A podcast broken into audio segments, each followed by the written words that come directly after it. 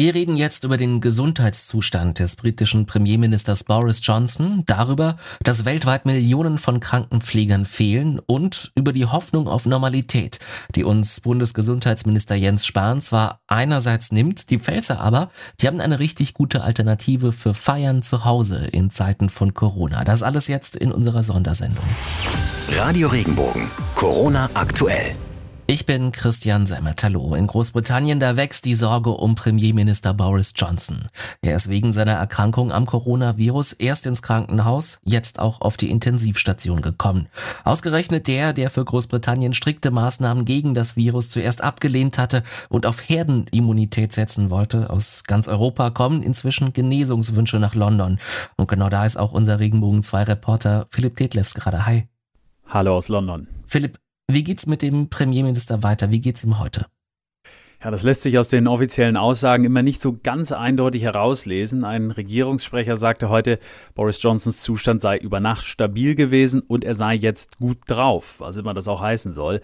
Immerhin, er kann ohne Unterstützung atmen, braucht also kein Beatmungsgerät, er hat aber standardmäßig Sauerstoff bekommen und er hat keine Lungenentzündung. Das wurde auch noch gesagt.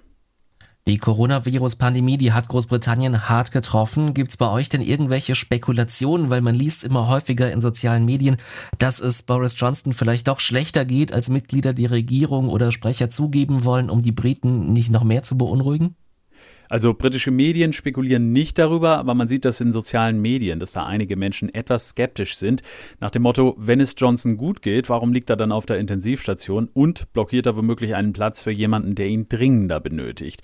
Nun muss man leider auch sagen, dass die Regierung Johnson es vor der Corona-Krise mit der Wahrheit nicht immer so genau genommen hat. Ob das jetzt allerdings eine Rechtfertigung ist, über Johnsons Zustand zu spekulieren, ich denke, das muss dann jeder für sich selbst entscheiden. Ja, natürlich hoffen auch wir das Beste, wünschen gute Besserung. Dankeschön. Philipp Detlefs in London. Weltweit, da fehlen nach Angaben der Weltgesundheitsorganisation fast sechs Millionen professionelle Krankenpfleger. Das geht aus einem Bericht der Organisation hervor, der heute veröffentlicht worden ist. Derzeit arbeiten demnach rund 28 Millionen Menschen in Pflegeberufen, aber das sind immer noch viel zu wenige. Regenbogen 2 Reporter Fabian Nietzschmann. Die WHO fordert in dem Bericht die Staaten auf, deutlich mehr Geld in die Ausbildung von Krankenschwestern und Pflegern zu stecken. Vor allem in vielen europäischen Ländern sei der Altersschnitt beim Pflegepersonal relativ hoch oder könnte bald stark ansteigen. Außerdem würden sich einige der reicheren Länder blind darauf verlassen, dass Pflegekräfte aus anderen Staaten zu ihnen kommen. Es sei aber wichtig, dass jedes Land so viele Krankenschwester und Pfleger ausbildet, um den eigenen Bedarf decken zu können. Der Geschäftsführer des Weltbundes für Krankenschwestern und Krankenpfleger erklärte, dass Engpässe beim Pflegepersonal Leben kosten würden. Während weltweit etliche Länder noch mit der Pandemie kämpfen, sehnen sich viele nach Alltag, nach Normalität, wollen, dass alles wieder so wird wie vorher. Bundesgesundheitsminister Jens Spahn hat einer vollständigen Rückkehr in die Normalität nach Ostern aber jetzt eine klare Absage erteilt.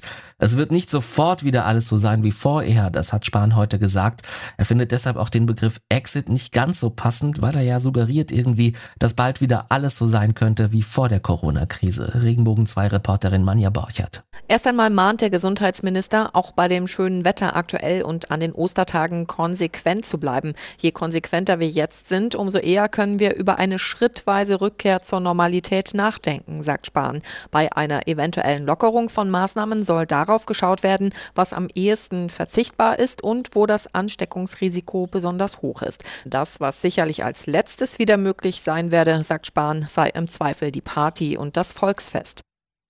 Sorgen macht vielen Experten im Moment vor allem eins, die Situation in Senioreneinrichtungen hier bei uns in der Rockregion. Es gibt 43 Ausbrüche von Covid-19-Erkrankungen in Pflegeheimen in 20 Stadt- und Landkreisen in Baden-Württemberg.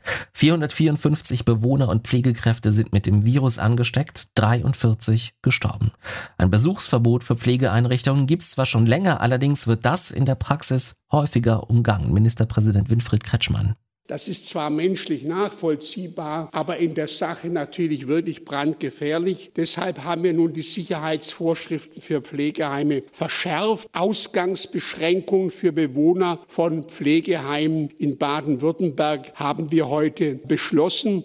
Ja, und wie diese Maßnahmen in den Pflegeeinrichtungen bei uns genau aussehen sollen, das hat sich Regenbogen 2 Baden-Württemberg-Reporterin Barbara Schlegel genau angeschaut. Unter anderem sollen Bewohner nur noch bei dringenden Arztbesuchen das Pflegeheim verlassen dürfen. Besuche bei Optikern beispielsweise oder eigenständige Einkäufe in Apotheken sind dann nicht mehr erlaubt oder nur dann, wenn die Medikamente in der Einrichtung nicht mehr vorhanden sind. Darüber will heute das Ministerkabinett entscheiden. Kritik gab es im Vorfeld bereits vom Paritätischen Wohlfahrtsverband. Mit einer Ausgangssperre werde massiv in Freiheitsrechte eingegriffen. Und auch den Pfälzern macht die Corona-Krise schwer zu schaffen. Saumagen, Burger, Wein, Schorle aus dem Dubbeglas und Leckereien vom Süßwarenstand. Das alles gibt's gerade nicht, denn viele der traditionellen Weinfeste sind gestrichen. Ja, und deshalb hat sich die Tourismuszentrale Südliche Weinstraße was einfallen lassen. Am 17. April, da gibt es das erste Pfälzer Weinfest für The Heim. Festeröffnung, Live-Musik und auch einen Abstecher zum Pfälzer Foodtruck gibt's per Livestream. Und alles, was man für zu Hause braucht, das kommt in Pfälzer Festboxen. Die Geschäftsführerin der Tourismuszentrale Uta Holz sagt der Regenbogen 2. Das eine, das ist das Paket typisch pfälzisch. Da ist drin eine Flasche Riesling, so wie sich das gehört. Dann dazu die Zutaten für einen Sauburger. Und dann gibt's noch eins Fettivo Doshten. Da ist dann noch eine zweite Flasche drin. Und wir haben ein Paket Fette Fahrer mit Traubensaft bzw. Traubensekko. Das Pelzer Weihfest für daheim. Na dann zum Wohl. Alle Infos zur Pandemie ausführlich. Natürlich auch in der Sendung Corona aktuell. Morgen wieder um 5 vor 8 und nachmittags um 5 vor 5 hier bei Regenbogen 2. Radio Regenbogen. Corona aktuell. Wenn dir der Podcast gefallen hat, bewerte ihn bitte auf iTunes und schreib vielleicht einen Kommentar. Das hilft uns sichtbarer zu sein und den Podcast bekannter zu machen. Dankeschön.